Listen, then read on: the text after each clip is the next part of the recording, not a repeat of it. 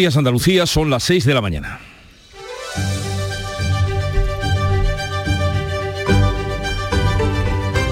Despierta tu mente, descubre la realidad.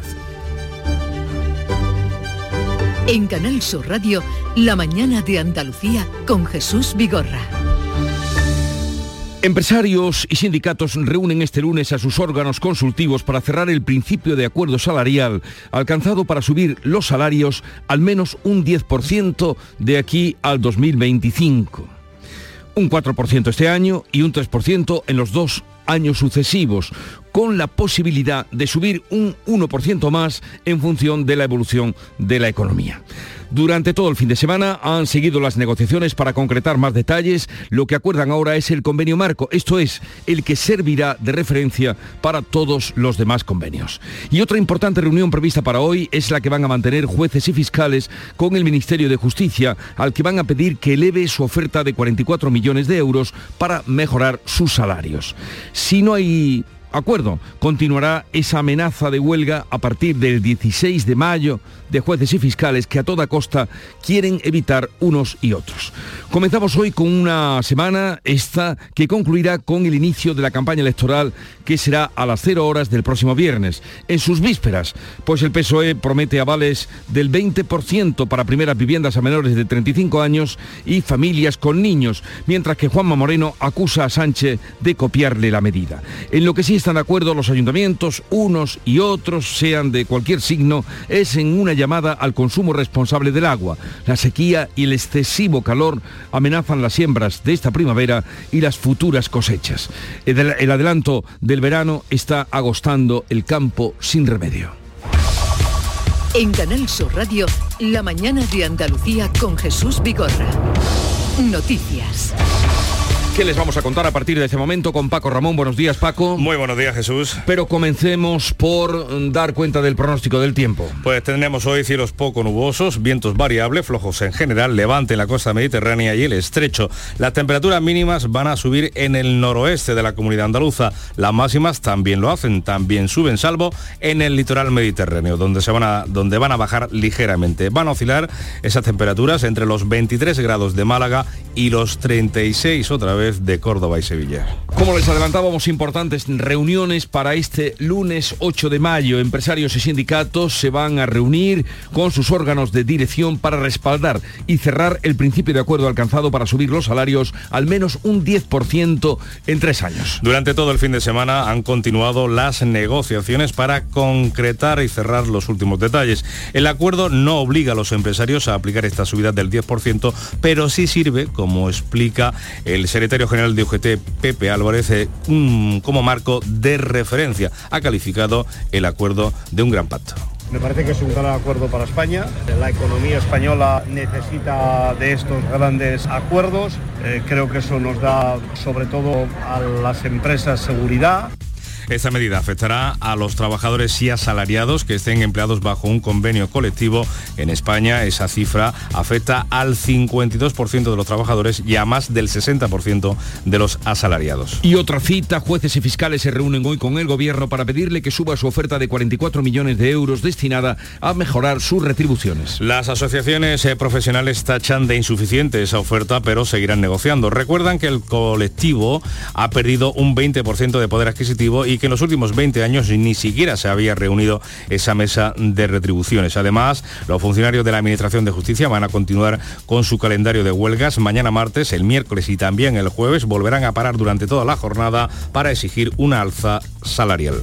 El Ministerio de Transición Ecológica acoge hoy una reunión técnica para abordar las canalizaciones de la presa de Rules en la costa de Granada. Los agricultores están citados a las cinco y media de la tarde en el Ministerio. Quieren el compromiso de afrontar las canalizaciones en su conjunto y no por partes. En la misma línea que los regantes, el Colegio Oficial de Ingenieros Agrónomos de Andalucía ha apoyado la ejecución urgente de estas conducciones de la presa de Rules para garantizar el abastecimiento de agua en la costa granadina y apunta además además el riesgo de que se seque esta zona de Andalucía. Seguimos hablando de la sequía. Con la actual situación ha quedado patente la falta de infraestructuras, pero también la necesidad de concienciar a los ciudadanos del uso responsable del agua. Hoy mismo, este lunes, la empresa Aqualia, que abastece a 58 de los 87 municipios de Jaén, ha lanzado, va a lanzar una nueva campaña para tratar de reducir ese consumo en la provincia jienense en más de 300.000 metros cúbicos. Juan Fernández es su gerente. Esos son 303 millones de litros de agua, el equivalente al consumo anual de una población similar a Marmolejo o Porcuna o Torreperogil. Es decir, hay una concienciación extrema, lo cual agradecemos porque es algo que tenemos que cuidar entre todos. El próximo viernes a las 0 horas comienza oficialmente la campaña electoral de las municipales, aunque ya llevamos varias semanas de actos políticos, ustedes lo habrán notado. En un mitin del PSOE, el presidente del gobierno, que se reúne hoy con agentes del mercado inmobiliario, ha anunciado que el ICO avalará el 20% de las hipotecas de los jóvenes. Ese ha sido el último anuncio de Pedro Sánchez durante la precampaña electoral en materia de vivienda. Los avales del ICO serán para menores de 35 años con ingresos inferiores a 37.800 euros anuales, también para familias con menores a cargo, en cuyo caso no habrá límite de edad. A través del ICO vamos a crear una línea de avales para garantizar hasta ese 20% de la hipoteca a nuestros jóvenes menores de 35 años por cierto, que esta medida ya está en vigor o similar a ella en algunas comunidades autónomas gobernadas por el Partido Popular, como son la Comunidad de Madrid, Murcia y Andalucía. De hecho, el presidente de la Junta, Juanma Moreno, ha acusado a Sánchez de plagiar las medidas del gobierno andaluz. En precampaña, Juanma Moreno ha pedido al gobierno que respete a Andalucía y acometa las infraestructuras hídricas que necesita nuestra comunidad me cueste lo que me cueste. Voy a defender Huelva y voy a defender Andalucía, me cueste lo que me cueste, me critiquen lo que me critiquen y me amenacen lo que me amenacen. Esto fue en la presentación de las candidaturas del PP en Huelva y Andalucía ha cerrado el fin de semana con un fallecido en un accidente. En el conjunto de España han fallecido 11 personas. Ese accidente tuvo lugar en Granada en el que falleció una mujer de 39 años. Les contamos también que el conductor que era su marido y resultó ileso tras el siniestro se ha quitado la vida. Tan solo 12 horas después del accidente se ha suicidado en su domicilio. Dejan dos hijas de 12 y 15 años. Según detalla el periódico Ideal, un obstáculo en en la carretera obligó a ese hombre a dar un volantazo. El coche cayó por un desnivel de 3 metros y la mujer que iba de copiloto resultó mortalmente herida. Ni él, que intentó reanimarla, ni después los servicios de emergencia pudieron salvarle la vida. Moncloa incluye la limpieza de Palomares en el encuentro que Pedro Sánchez va a mantener el próximo viernes en la Casa Blanca con el presidente de Estados Unidos, Joe Biden. El gobierno ha pedido formalmente a Washington que cumpla con el compromiso de 2015 de una rehabilitación complementaria de las tierras que a día de hoy siguen contaminadas en la localidad almeriense casi 60 años después del accidente sufrido por dos aviones de Estados Unidos. El fin de semana ha sido negro en Texas con dos tragedias en pocas horas, un tiroteo múltiple primero y después un atropello masivo. Este último ha ocurrido en la ciudad de Bronzeville, eh, Siete personas han muerto y seis han resultado heridas en una parada de autobús frente a un refugio para inmigrantes y personas sin hogar. Las autoridades han detenido al conductor e investigan si la embistió de manera intencionada. Pues del tiroteo que ocurrió en la ciudad de Allen, el autor ha sido identificado. Se trata de Mauricio García, de 33 años. La policía considera que se trata de un supremacista blanco que llevaba grabada en la ropa unas iniciales que identifican o le identifican con el conocido escuadrón de la muerte del ala derecha Joe Biden ha decretado luto nacional y una vez más ha vuelto a pedir al Congreso que prohíba las armas de asalto. Solo en lo que llevamos de año se han producido 199 tiroteos en Estados Unidos. Continúan los actos para conmemorar el 50 aniversario del fallecimiento del pintor Pablo Picasso. Este lunes se inaugura en el Museo Picasso de Málaga la primera gran exposición en España dedicada a la escultura del artista. Pues con la muestra Picasso, escultor, materia y cuerpo, arranca en la Pinacoteca malagueña los actos de celebración de ese 50 aniversario de su fallecimiento, impulsados por la Comisión Binacional Francia y España, que reivindica con esta iniciativa su dimensión, la del artista malagueño, dimensión europeísta. La nueva exposición podrá verse hasta el próximo 10 de septiembre en el Museo Picasso de Málaga, como dices, que el próximo mes de octubre, por cierto, va a celebrar su 20 aniversario. 20.000 personas han asistido esta noche al concierto celebrado en los jardines de Windsor en honor de los Reyes. Otros miles lo han seguido desde las pantallas instaladas en Londres. Kate Perry, Take That, Andrea Bocelli o al que escuchan Lionel Richie son algunos de los artistas que han actuado para los Reyes Coronados Carlos y Camila. Los británicos han celebrado además en la coronación este domingo con almuerzos al aire libre. Hoy, por cierto, es fiesta nacional en el país, tercer y último día de festejos.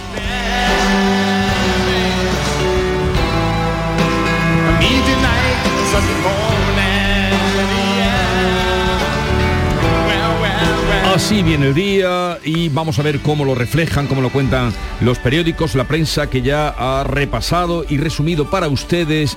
Beatriz Galeano, buenos días, vean. Buenos días, pues variedad de temas hoy en la prensa, solo en común la victoria de Carlos Alcaraz, que ganó ayer el Máster de Madrid y cuya fotografía aparece en todos los periódicos nacionales. Otros asuntos en el mundo, la COE, la patronal, veta a Sánchez y Díaz en la firma del pacto salarial, es decir, al presidente del Gobierno y a la ministra de Trabajo. La patronal descarta, dice el mundo, invitar a miembros del Gobierno a la formalización inminente del acuerdo con los sindicatos hasta 2025. También trae esta denuncia, reflexión, el mundo, el muro de la burocracia. 11 trámites imposibles de realizar en persona. Ciudadanos y funcionarios se desesperan ante el colapso de la Administración por la cita previa con esperas de un mes y trabas digitales. En el país, en encuesta hoy para las elecciones municipales, también autonómicas, en algunas comunidades, entre ellas Madrid. Y de ahí se trata, de ahí, esa es la encuesta de 40 dB, Ayuso arrolla en Madrid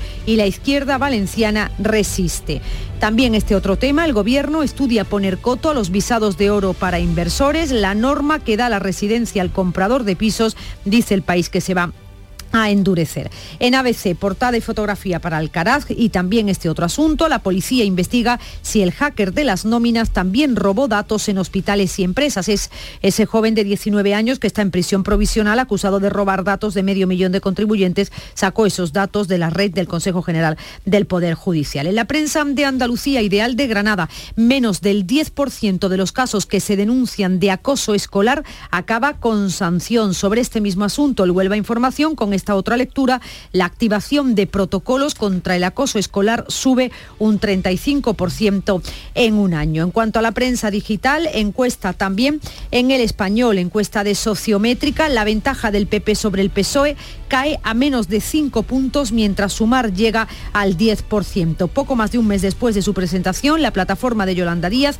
logra casi un 10% de intención de voto, fagocita Podemos y saca 30 escaños. Y en el confidencial, nuevo eh, datos del ataque a la Embajada de España en Kabul que implican a dos ministros talibanes. Recordemos, murieron dos policías nacionales. Termino con cinco días que tiene un reportaje de interés, el sector del lujo, un salvavidas para la artesanía. La vinculación con marcas de gama alta hace revivir a un sector en horas bajas. Vamos ahora a asomarnos a la prensa internacional a través de lo que nos cuente Beatriz Almeda. Beatriz, buenos días. Buenos días. Abrimos en Estados Unidos. Titula el New York Times. Frustración tras los asesinatos en masa de Texas, pero sin ninguna acción o consecuencia sobre el control de armas. El Washington Post. Las opiniones supremacistas blancas del pistolero de Texas son vistas como una causa posible del ataque. Mauricio García, un residente local, tenía múltiples armas consigo y en su automóvil. Al menos ocho personas murieron en el supermercado, en un supermercado cerca de Dallas. Y en América del Sur, en Perú, el diario El Tiempo de Lima cuenta tragedia en Arequipa, 27 personas fallecidas tras el incendio en la mina Esperanza.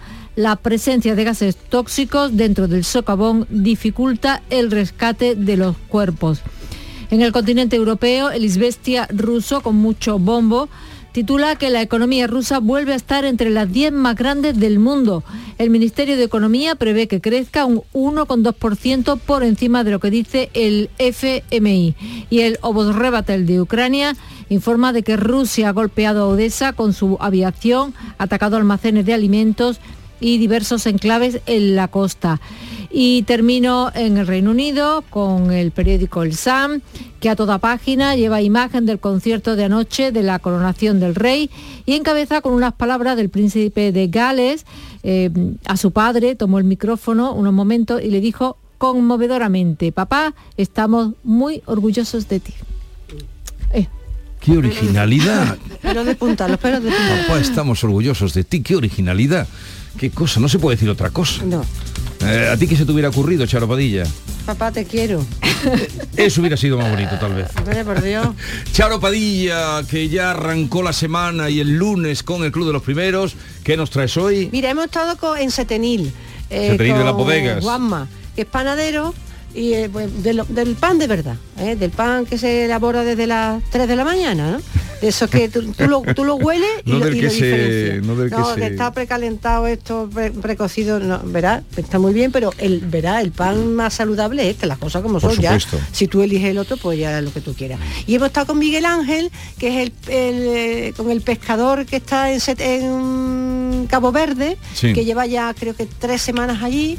Hemos estado hablando largo y tendido sobre las faenas, sobre lo que hace, sobre las 16, 14, 16 personas que están allí, sobre la dificultad, sobre las olas de dos metros que tienen ahora, bueno, mm. es controlable más o menos, eh, sobre lo que pescan, sobre el tiempo que tienen que estar allí, eh, los vídeos que me han mandado que luego voy a colgar en la página de Facebook del Club de los Primeros para que se vea de verdad cómo salen los, bichos del, mar y cómo los, los despiezan y demás, ¿no? Es muy interesante.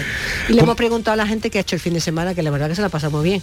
Para eso están los fines de semana. O para descansar o para pasarlo bien. Pues eh, gracias, Charo, hasta mañana. ¿Y cómo viene el día? Jorge González, buenos días. ¿Qué tal, Jesús? Pues viene cargadito. Hoy, por ejemplo, patronal y sindicatos van a ultimar la negociación para cerrar, a ver si es verdad, un acuerdo sobre la negociación colectiva y el empleo para los trabajadores que estén bajo un convenio colectivo, que son la mayoría. Jueces y fiscales se reúnen hoy con el gobierno para pedirle que suba su oferta de 44 millones y medio de euros para mejorar sus salarios y evitar así la huelga definida que está convocada, recordamos, a partir del próximo día 16. También se reúnen hoy representantes del Ministerio de Transición Ecológica con agricultores de la costa de Granada para abordar las canalizaciones de la presa de Rules. Pedro Sánchez también se reúne con agentes inmobiliarios después de su anuncio de ese aval de hasta un 20% de la hipoteca para jóvenes y familias con rentas bajas. Sevilla acoge desde hoy y hasta el próximo viernes el 5G Forum 23, un encuentro en el que multinacionales de los principales países desde el punto de vista tecnológico, incluidos Estados Unidos y China, se van a reunir para presentar los avances en la tecnología 5G y también de la futura 6G. Y por último, el Museo Picasso de Málaga presenta hoy la exposición Picasso Escultor, Materia y Cuerpo, que forma parte del programa internacional de actos organizados con motivo de los 50 años de la muerte del artista malagueño. Y un poco de música a esta hora de la mañana. Además, Álvaro de Luna canta así, todo contigo.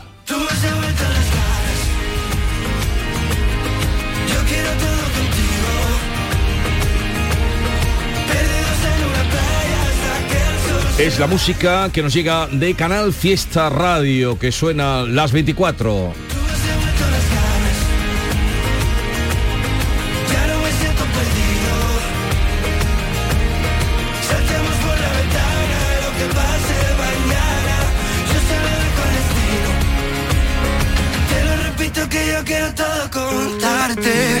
Queremos todo con vosotros, con ustedes, con los oyentes y por eso a partir de ahora les vamos a contar todo lo atractivo, lo bueno, para que ustedes estén informados, porque aunque Paco me lleve la contraria, el hombre bien informado, la mujer bien informada. ¿Más feliz? No, no, no.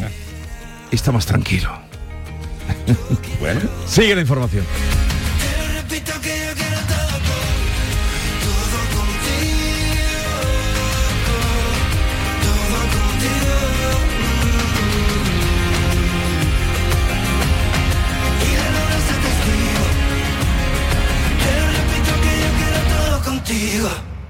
Expoliva, la mayor feria mundial del aceite de oliva, ya está aquí. Visítala del 10 al 13 de mayo en Ifeca. Más de 32.000 metros cuadrados con lo último en tecnología y maquinaria, simposio científico, degustaciones gastronómicas y el salón SIAOVE con los mejores 200 aceites del mundo. Ven a Expoliva, contenemos la historia. Infórmate en www.expoliva.info. Cercanía, las historias que pasan en nuestra tierra. Andalucía en profundidad. Actualidad, el cafelito de siempre. Así es la tarde de Canal Sur Radio con Mariló Maldonado. Tres horas para disfrutar de una radio emocionante. Andalucía, son las 3 de la tarde. La tarde de Canal Sur Radio con Mariló Maldonado. De lunes a viernes desde las 3 de la tarde. Más Andalucía. Más Canal Sur Radio. La mañana de Andalucía. 6 y 19 minutos de la mañana les contamos que la COE y los sindicatos UGT y comisiones obreras se van a reunir hoy, o van a reunir hoy, mejor dicho, a sus mm, directivas eh, para cerrar el principio de acuerdo salarial alcanzado eh, el pasado viernes para subir los salarios al menos un 10% durante los próximos eh, tres años. A falta de conocer esos flecos, COE ya ha dicho que no quiere que miembros del gobierno estén presentes cuando se firme ese acuerdo, limitado a las relaciones laborales entre los agentes sociales. Guillermo Polo. Durante el fin de semana se ha estado negociando para cerrar los flecos, aunque había optimismo en un acuerdo final. Unai Sordo, secretario general de Comisiones Obreras. En este momento estamos cerca del acuerdo, aunque hay detalles y algunos de calado por ultimar a lo largo de este fin de semana y la semana que viene los órganos de dirección de Comisiones Obreras ratificarán, llegado el caso, el contenido de ese preacuerdo si fuéramos capaces de ultimarlo en estos días. El acuerdo no obliga a los empresarios a aplicar estas subidas del 10%, pero sí sirve como marco de referencia. Para Pepe Álvarez, líder de UGT, se trata en todo caso de un gran acuerdo. Esa es la base de los convenios, es el paraguas para la negociación de los convenios colectivos. La economía española necesita de estos grandes acuerdos. Esta medida afectaría a los trabajadores y asalariados que estén empleados bajo un convenio colectivo, lo que en España afecta al 52% de los trabajadores y a más del 62% de los asalariados. Seguimos hablando de asalariados, en este caso del Estado. Jueces y fiscales se reúnen hoy con el Gobierno para pedirle que suba su oferta de 44 millones de euros destinada a mejorar sus retribuciones. Los funcionarios, por cierto, de justicia van a retomar también mañana el calendario BEA de huelgas. La semana pasada el equipo de la ministra Pilar Llop entregó a jueces y fiscales una propuesta económica para mejorar un 6% sus salarios después de 14 años congelados. Las asociaciones tacharon insuficiente la oferta, pero se mostraron optimistas de cara a un posible acuerdo. Recuerdan que el colectivo ha perdido un 20% de poder adquisitivo y que en los últimos 20 años no se ha reunido la mesa de negociación de las retribuciones. El portavoz de la asociación, Francisco de Vitoria, José Pérez, confía en que haya acuerdo y sostiene que la huelga no es un capricho. Yo creo que estamos en un momento de inflexión, digamos que hemos llegado a la gota que ha colmado el vaso, no solo jueces y magistrados, sino también otros otros factores, otras personas que, que trabajan en la administración, yo tengo confianza de que va a ser un momento definitivo y que por fin la Administración de Justicia se va a tomar en serio por los poderes públicos.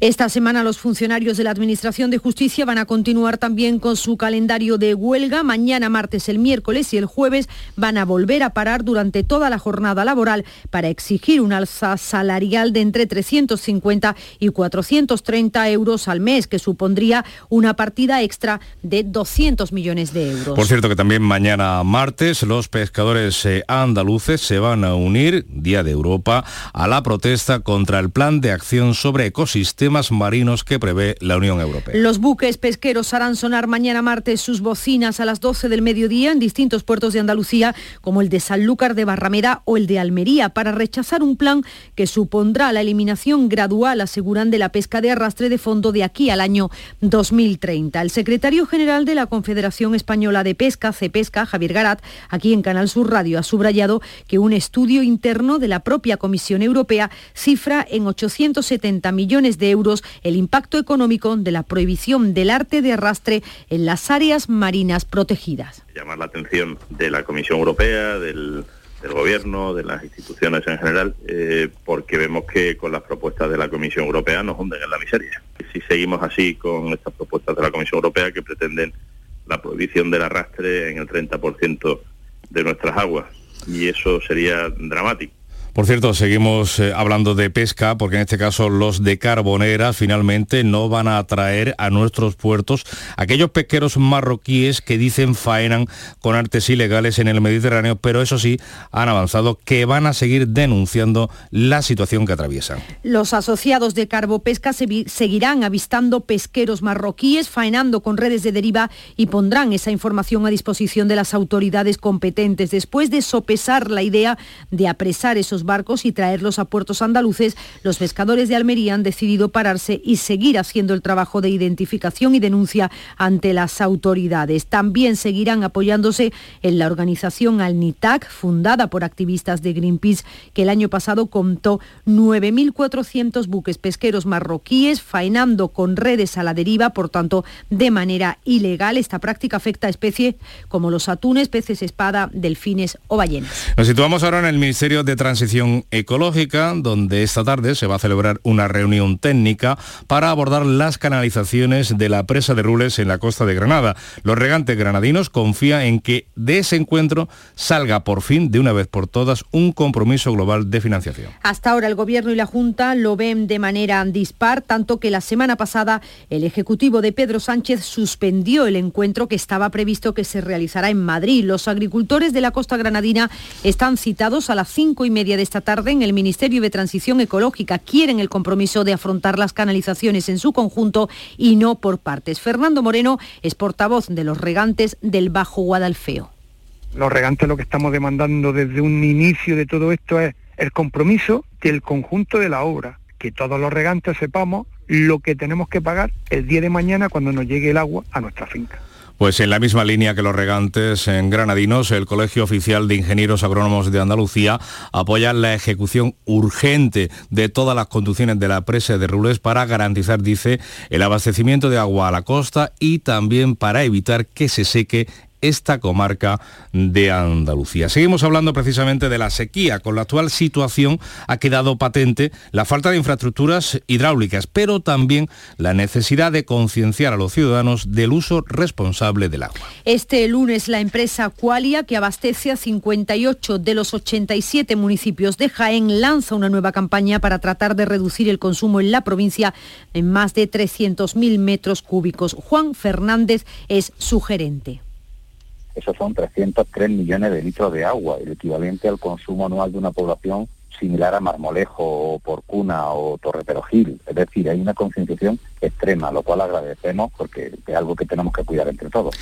Otra fórmula para el ahorro es solventar las fugas en la red pública, es lo que han hecho en la localidad cordobesa de Carcabuey. Jonathan Gutiérrez es el concejal de Infraestructuras y Medio Ambiente se instalarán unos, en los puntos estratégicos de la red una serie de registradores de sonido con los que se medirán los caudales mínimos nocturnos que van a ser los que nos darán indicios de las posibles fugas. Y en la tercera fase ya se hará el, estudio con, con las herramientas disponibles y se acotarán las posibles fugas para que se reparen cuanto antes, en cuanto nuestro personal pueda.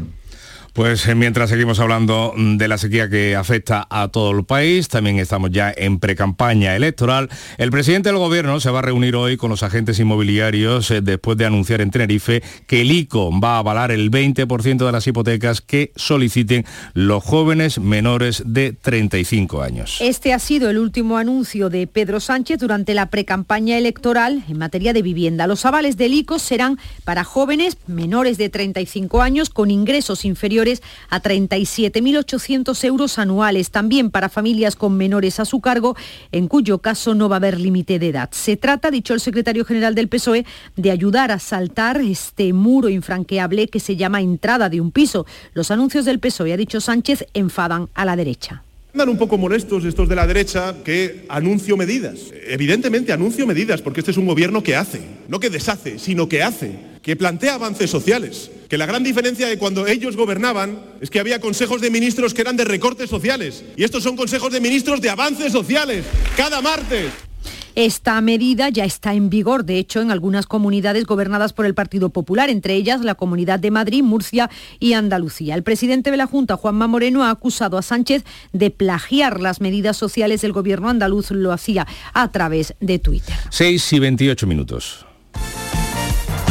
Es tiempo del deporte, hoy con Jesús Márquez, ¿qué tal? Muy buenos días. ¿Qué tal? Buenos días. No ha habido fútbol de primera división por la celebración de la final de la Copa del Rey en Sevilla, en el Estadio de la Cartuja, donde el Real Madrid ganaba a Osasuna, pero se ha habido en el resto de categorías. El Málaga en segunda cayó 2 a 0 frente a la Ponferradina y está a la espera de una carambola para salvarse. Quedan tres jornadas, nueve puntos por disputar y el Málaga está a 8 de la permanencia. El Granada también está a la espera de lo que haga hoy el Eibar y Las Palmas en Ipurúa, con el partido que cierra la jornada. Si Las Palmas logra la victoria, arrebata el puesto de ascenso directo del equipo nazarí que actualmente es segundo. Su portero Raúl Fernández va a estar varias semanas de baja y podría perderse lo que resta de temporada. Esta semana regresan las competiciones europeas. Mañana el Real Madrid recibe al Manchester City de Pep Guardiola con la baja del andaluz Dani Ceballos. Y el jueves el Sevilla va a viajar a Turín para medirse a la Juventus. En tenis, Carlos Alcaraz volvía a ganar en Madrid. Ayer lo hacía frente al alemán Straff. Alcaraz se queda a cinco puntos del número uno, Novak Djokovic, y le alcanzará simplemente con que vaya a jugar a Roma. En Fórmula 1, en el Gran Premio de Estados Unidos, Verstappen logró el podium, Alonso terminó tercero y Carlos Sainz quinto.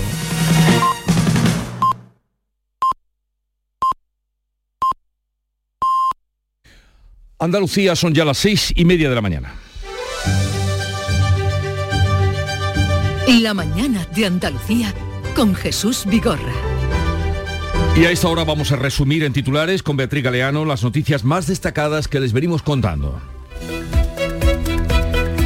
Empresarios y sindicatos se reúnen hoy para confirmar el principio de acuerdo alcanzado para subir los salarios al menos un 10% de aquí a 2025. Esta medida afectaría al 52% de los trabajadores y a 6 de cada 10 asalariados. Jueces y fiscales se reúnen también hoy con el gobierno para pedirle que suba su oferta de 44 millones de euros destinada a mejorar sus retribuciones. Por su parte, los funcionarios de justicia retomarán mañana la huelga que se repetirá el miércoles y el jueves para exigir una subida salarial de entre 350 y 430 euros al mes. Los agricultores de la costa granadina están citados a las 5 y media de la tarde en el Ministerio de Transición Ecológica para abordar las canalizaciones de la presa de Rules. Los regantes granadinos confían que de ese encuentro salga por fin un compromiso global de financiación. Municipios como Jaén o Atarfe en Granada lanzan campañas para concienciar a los ciudadanos del uso responsable del agua. El presidente del gobierno se reúne con los agentes involucrados en el mercado inmobiliario después de anunciar que el ICO avalará el 20% de las hipotecas que soliciten los jóvenes menores de 35 años. Un anuncio por el que Juanma Moreno acusa a Pedro Sánchez de plagiar las medidas sociales que ya ha puesto en marcha el gobierno andaluz. En Ucrania, una lluvia de drones ha caído esta noche sobre Kiev y Odessa. Rusia ha comenzado a evacuar a los residentes rusos de Zaporilla ante la inminente contraofensiva ucraniana. El comisario europeo visita hoy la fábrica de municiones de Granada. Y en cuanto al pronóstico del tiempo... Hoy tendremos cielos poco nubosos, vientos variables, sopla levante en la costa mediterránea y el estrecho. Suben las temperaturas mínimas, también las máximas oscilarán hoy entre los 23 grados de Málaga y los 36 de Córdoba y Sevilla. Vamos a reseñar la historia pequeña, resumida, de Bonifacio IV, hoy es su día, que fue el Papa número 67 de la Iglesia Católica y durante su pontificado obtuvo del emperador Focas el templo del Panteón el cual fue transformado en una iglesia. Esto tiene su importancia porque de ser un templo eh, construido por Agripa y que estaba dedicado a Júpiter, Venus y Marte, como era siempre la, la tríada capitolina, él fue Bonifacio IV, el primero que transformó un templo romano, romano, en un templo católico. Católico. Ahí tiene su importancia Bonifacio IV, ya lo tienen ustedes este argumento para a la hora del café, si no saben de qué hablar, además de Alcaraz, eh, pues hablen de estos asuntos, ¿no? Eh, de que hoy es el día de eso. Bonifacio IV. Hombre, hay que dar hay que entrar de entrada nuevos temas de conversación. Y tal día como hoy, este es otro tema de conversación importante hoy. 1886, tal día como hoy, concebida inicialmente como un remedio para aliviar la digestión, comenzó en una farmacia de Atlanta la comercialización de la Coca-Cola. Efectivamente. Yo iba a decir de la aspirina. Por favor, en Atlanta la aspirina. Mejor no la mezclemos la Coca-Cola y la aspirina. ya, la clave estaba en Atlanta. Oh. Eh, pues fue tal día como hoy hace 137 años. Para un remedio digestivo y tal. Y, y es la bebida más vendida del mundo, como saben, y por otra parte la más imitada, la más copiada. Otro, otra noticia importante, viene hoy el día potente, este 8 de mayo. Tal día como hoy, hace 84 años, 1939, se celebra el primer sorteo del cuponcito, del cupón de la 11. Entonces eran cuponcitos porque era muy pequeñito. Sí, tenía tres cifras. Yo me acuerdo cuando el cupón tenía tres cifras. ¿Tú te acuerdas? Sí. eres muy joven. Cuando era así como un sellito, como un sello un poco más grande de, correo. Vamos, me acuerdo cuando era pequeño. Cuando era pequeño. Te voy a contar una cosa que le tocó a mi abuela y nos compró una bicicleta cada una. Qué maravilla. Yo no he pasado de un pequeño reintegro. Bien, pues estas noticias son las que vienen aparejadas con el 8 de mayo. Y la cita de hoy que es lunes, hablemos de la felicidad. Y eh, la encontré el otro día en una entrevista a Luz Casal, que acaba de publicar un disco precioso, Las ventanas de mi alma. Y dice, en la entrevista decía, la felicidad es dar algo que llegue al otro. Esa segunda parte está bien, ¿verdad? Dar algo que llegue al otro. pues vamos ahora, ya están ustedes servidos con temas de conversación. Vamos ahora con la segunda entrega de la lectura de prensa. Vea. Pues eh, comenzamos con el mundo, la COE, Beta Sánchez y Díaz en la firma del pacto salarial. La patronal descarta invitar a miembros del gobierno a la formalización inminente del acuerdo con los sindicatos hasta 2025. Ese es el principal asunto de portada del mundo que lleva como fotografía a Carlos Alcaraz, rey de la tierra, dice su titular, vence en un partido intenso y se adjudica el Máster de Madrid por segundo año consecutivo. Es la fotografía repetida en toda la prensa hoy nacional. En el caso del país, una encuesta hoy por las elecciones, Ayuso arrolla en Madrid y la izquierda valenciana resiste. Sánchez promete avales a jóvenes y familias por el 20% de la hipoteca, dice también en su titular. En ABC, la policía policía investiga si el hacker de las nóminas también robó datos en hospitales y en empresas. Es este joven de 19 años que está en prisión por acusado de robar medio millón de datos de contribuyentes. Lo robó a la red del Consejo General del Poder Judicial. En cuanto a la prensa de Andalucía, menos del 10% de los casos que se denuncian de acoso escolar acaba con sanción. La comunidad educativa alerta de que el bullying se intensifica con su prolongación en las redes sociales. Es el mismo tema, aunque desde otra perspectiva que trae el Huelva Información. La activación de protocolos contra el acoso escolar sube un 35% en un año. Una profesora onubense edita un libro que ayuda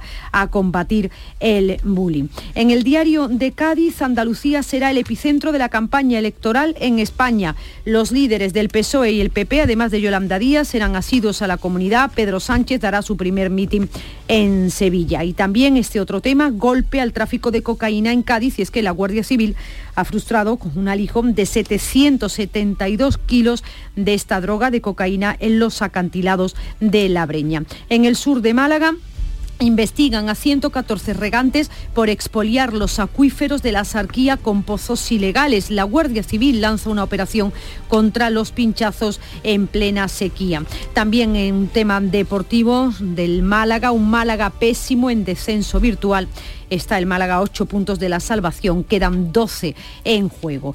En la voz de Almería, Almería sigue sin tener todos los servicios de salud básicos. Denuncia este periódico que falta cirugía cardíaca, torácica y plástica, así como una unidad de quemados. En el ideal de Jaén, Jaén necesita el doble de matronas para el estándar de una para cada 3.000 mujeres. En la provincia hay 31 sanitarias especializadas en atención primaria para más de 205.000 mujeres. En cuanto a la prensa digital, encuesta de sociométrica para el español. La ventaja del PP sobre el PSOE cae a menos de 5 puntos, mientras Sumar llega al 10%. En el confidencial, nuevos datos del ataque a la Embajada de España en Kabul implica ahora a dos ministros talibanes. Murieron, recordemos, dos policías nacionales y en cinco días el sector del lujo, un salvavidas para la artesanía. La vinculación con marcas de gama alta hace revivir un sector en horas bajas. Y es que la artesanía aportó 6.000 millones de euros de forma directa la economía española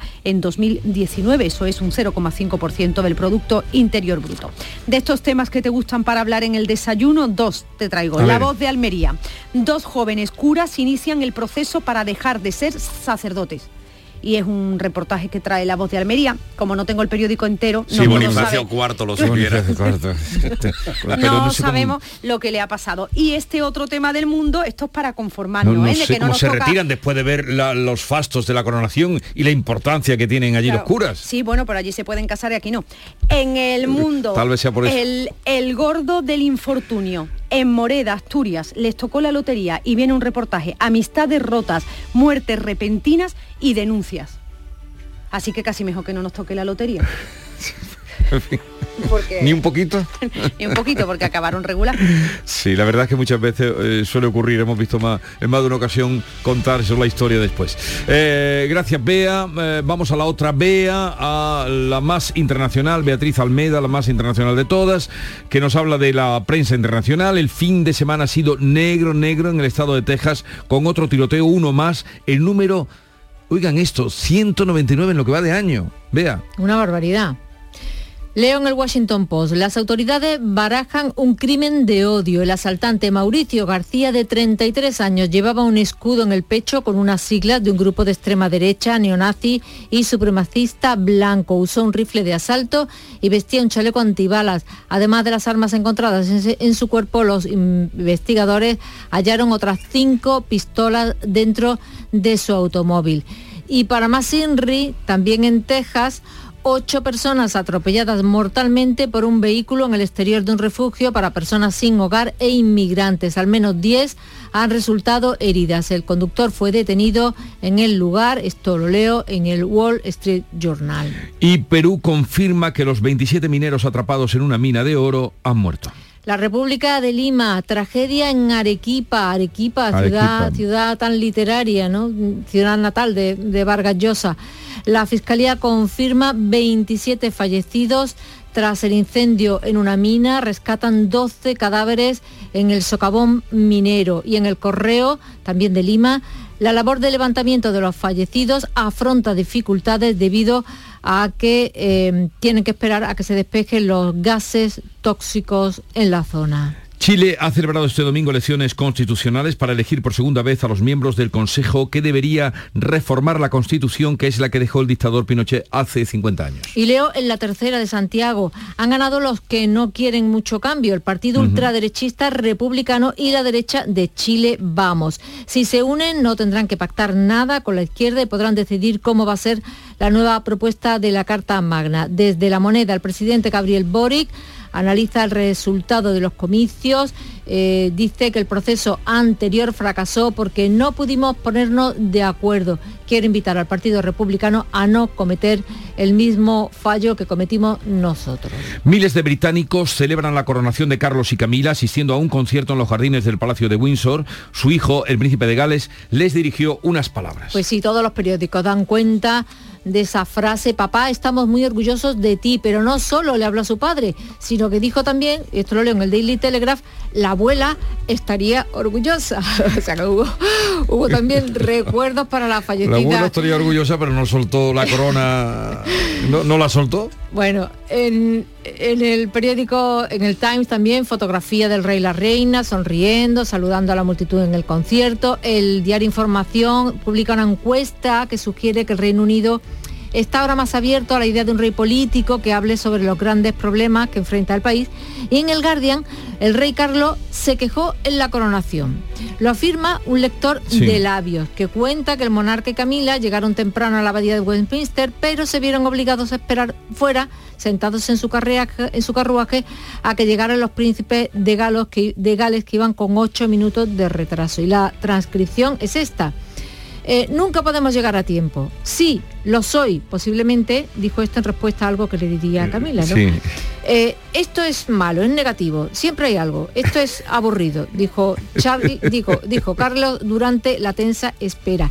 Y esto de leer los labios, pues se ve que se ha extendido también a otro, no sé si es algo habitual o, es novedoso, pero bueno, al príncipe Harry también le han leído los labios y lo cuenta el Sun y durante la ceremonia de coronación dijo que estoy harto de la forma en que me trata. Pero tendrá materia de sobra para una segunda entrega de su memoria, no te quepa duda.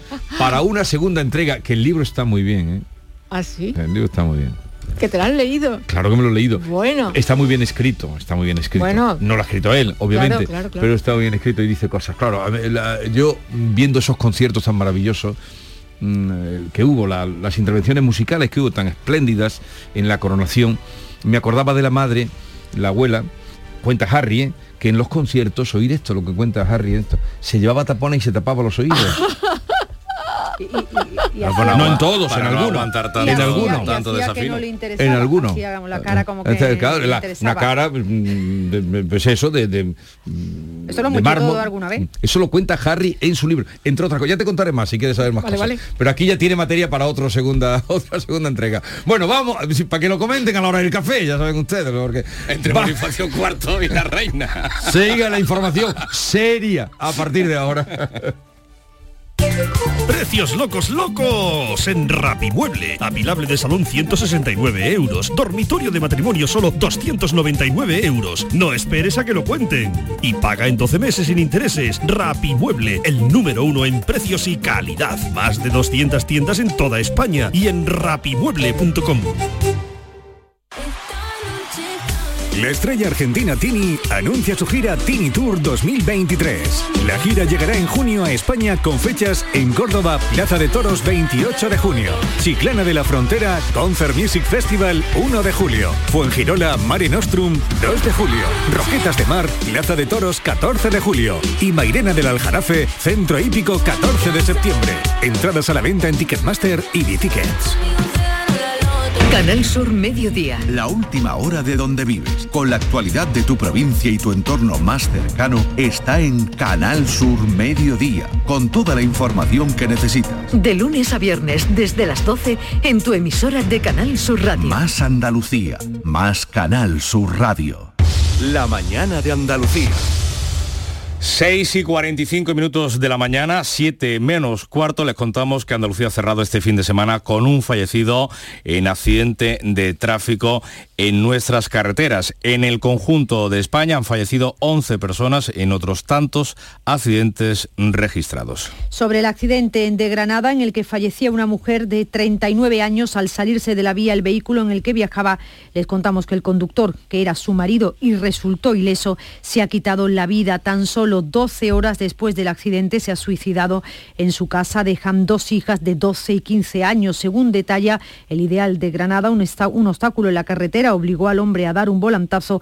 El coche cayó en un desnivel de tres metros y la mujer que iba de copiloto murió. Ni el marido que intentó reanimarla ni los servicios de emergencias pudieron salvarle la vida. Ella regentaba un comercio, él de 42 años era guardia civil de tráfico destinado en Málaga. Como decimos, deja dos hijas. El sepelio de la pareja será hoy a las 7 de la tarde en el tanatorio de Motril. Y le contamos también que el fin de semana ha sido negro en otro punto mm, del globo, concretamente en Texas, en el estado norteamericano, con dos tragedias en pocas horas. Un tiroteo múltiple, primero, y después un atropello masivo. Este último ha ocurrido en la ciudad de Brownsville y siete personas han muerto, seis además han resultado heridas en esa parada de autobús frente a un refugio para inmigrantes y personas sin hogar. Las autoridades han detenido al conductor e investigan si el embistió de manera intencionada. Del tiroteo en la ciudad de Allen hay novedades. El autor ha sido identificado. Se trata de Mauricio García,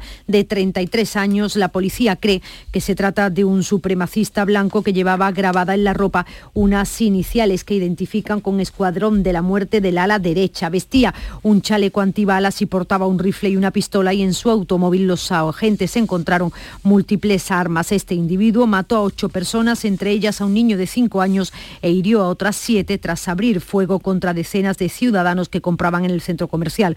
Joe Biden ha decretado luto nacional y una vez más ha vuelto a pedir al Congreso que prohíba las armas de asalto. Solo en 2023 se han producido 199 tiroteos en Estados Unidos. El gobernador de Texas, el republicano Greg Abbott, se opone al control de armas y culpa a las enfermedades mentales. Observamos un aumento sustancial de la ira y la violencia en América y lo que hacemos en Texas es ir a la raíz, a abordar los problemas de salud mental que hay detrás de esto.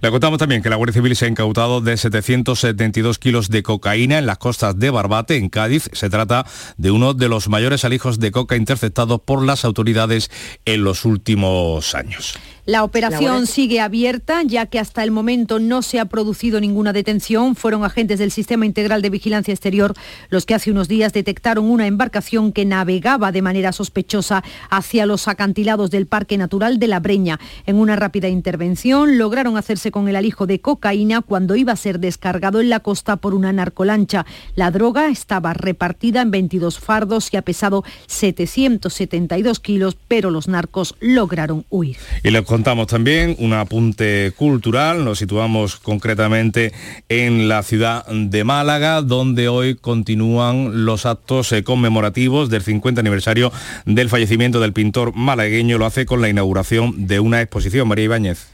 Con la muestra Picasso Escultor, Materia y Cuerpo arranca en la Pinacoteca malagueña los actos de la celebración Picasso 1973-2023, en el 50 aniversario de su muerte, impulsados por la Comisión Binacional Francia-España, que reivindica con esta iniciativa su dimensión europeísta.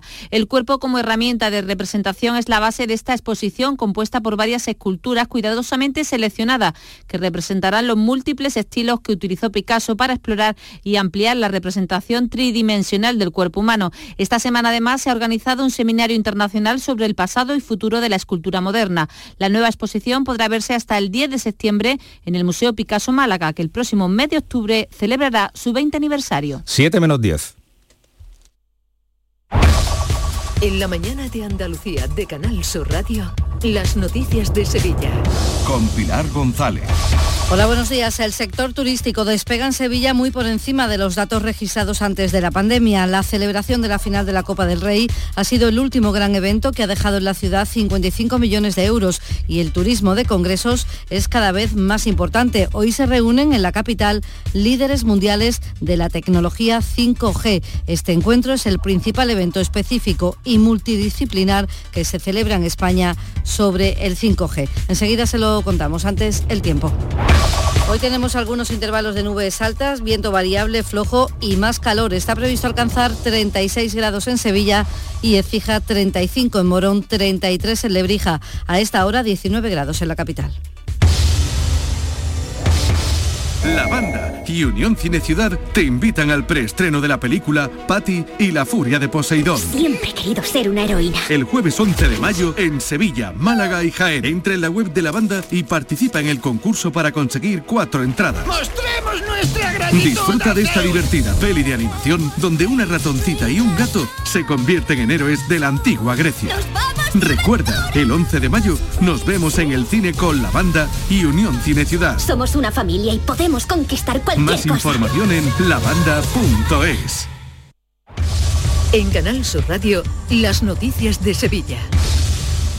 Líderes mundiales de la tecnología 5G se reúnen hoy y mañana en el Palacio de Congresos de Sevilla, en Fibes.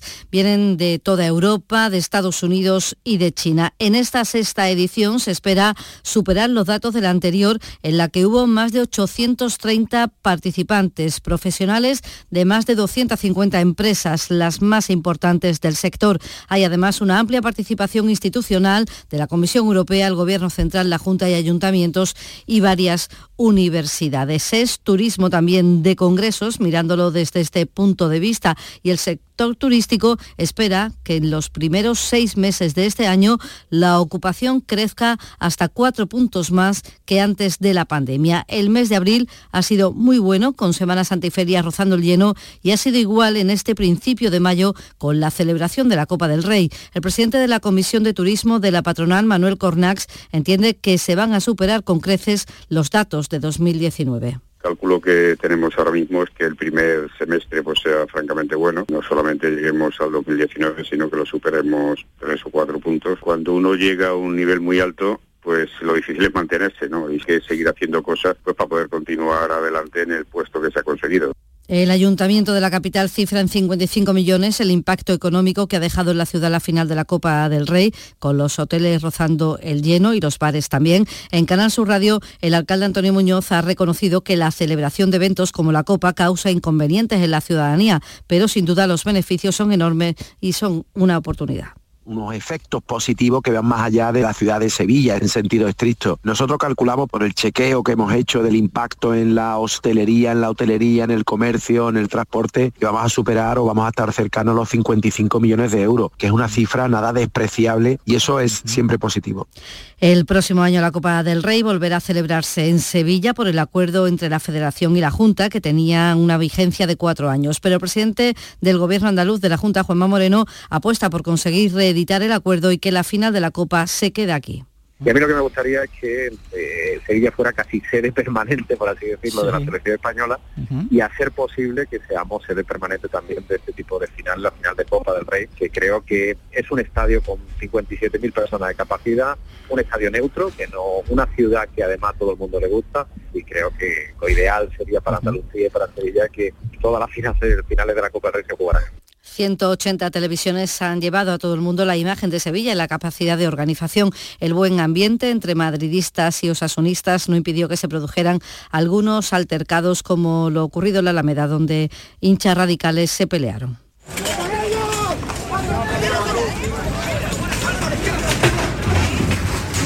Este es el sonido de esa pelea que se produjo en la Alameda. La policía local ha precintado cinco locales. Lo hizo de madrugada también en la Alameda por vender alcohol para beber en la calle y otros dos locales fueron denunciados por instalar pantallas gigantes para ver el partido y también mostradores en el exterior sin permiso. Eso también pasó en otro bar de la Cartuja. Además, la policía realizó una treintena de intervenciones contra la venta ambulante ilegal en las inmediaciones del estadio. Los agentes llegaron a identificar a cuatro personas que se habían desplazado desde Madrid con comida caducada desde hacía un año y que tampoco había cumplido la cadena del frío. Son las 6 de la mañana y 55 minutos. Todo pintura se traslada a tu casa. ¿Cómo lo oyes? Coge tu cita en la web todopintura.es y nos pondremos en contacto contigo para mandarte a uno de nuestros técnicos. Te asesoraremos en colores, materiales, cantidades y todo lo que necesites, además de enviártelo a tu domicilio. Consulta condiciones en todopintura.es. Reserva tu cita y nos trasladaremos a tu casa. Si quieres disfrutar de El Show del Comandante Lara, te esperamos este martes en el Auditorio Nissan Cartuja de Sevilla, a las 7 de la tarde, en vivo y en directo. Hablaremos mucho de la flora, de la flora de nuestro entorno más cercano y de la fauna. La fauna ya la ponemos nosotros. Nuestro invitado especial será Antonio Romera Chipi, el de la canalla. El Show del Comandante Lara, con la colaboración del Auditorio Nissan Cartuja. Las noticias de Sevilla.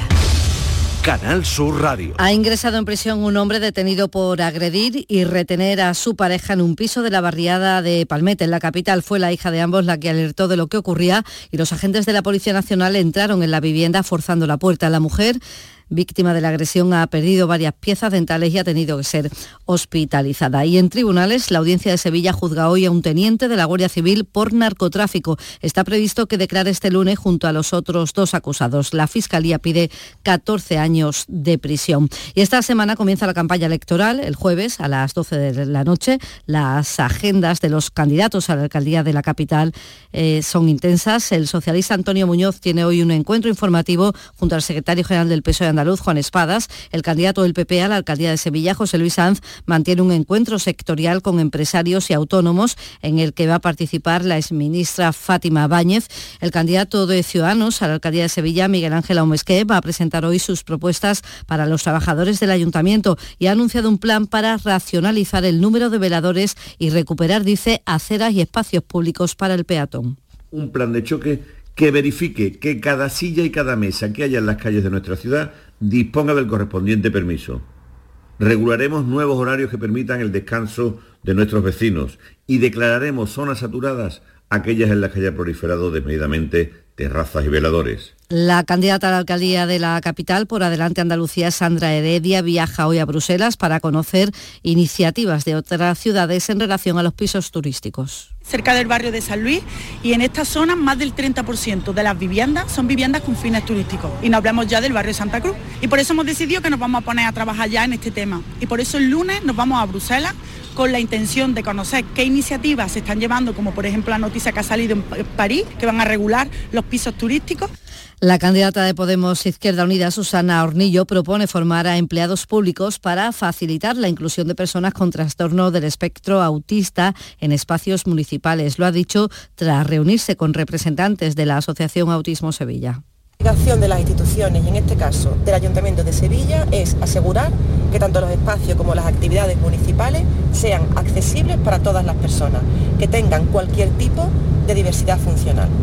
Y este será nuestro compromiso y este mediodía va a visitar el Centro Municipal Zoosanitario. El laboral, Comisiones Obreras ha anunciado la retirada del ERTE que se cernía sobre 42 trabajadores de Aborgase, la empresa de tratamiento de los residuos sólidos urbanos de casi un millón de personas en la provincia de Sevilla. Comisiones Obreras subraya que con este paso se elimina el riesgo medioambiental que suponía la falta de personal en la planta de tratamiento.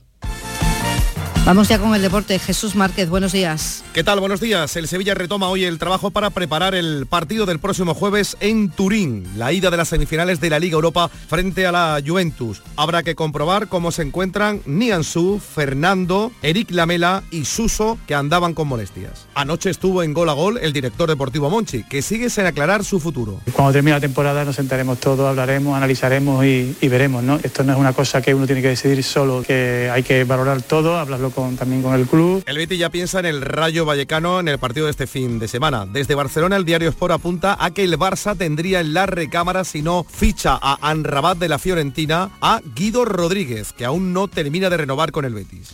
El Teatro de la Maestranza va a presentar mañana la nueva temporada hasta el año que viene. Esto en Cultura. A esta hora tenemos 15 grados en Coria, 19 en Sevilla.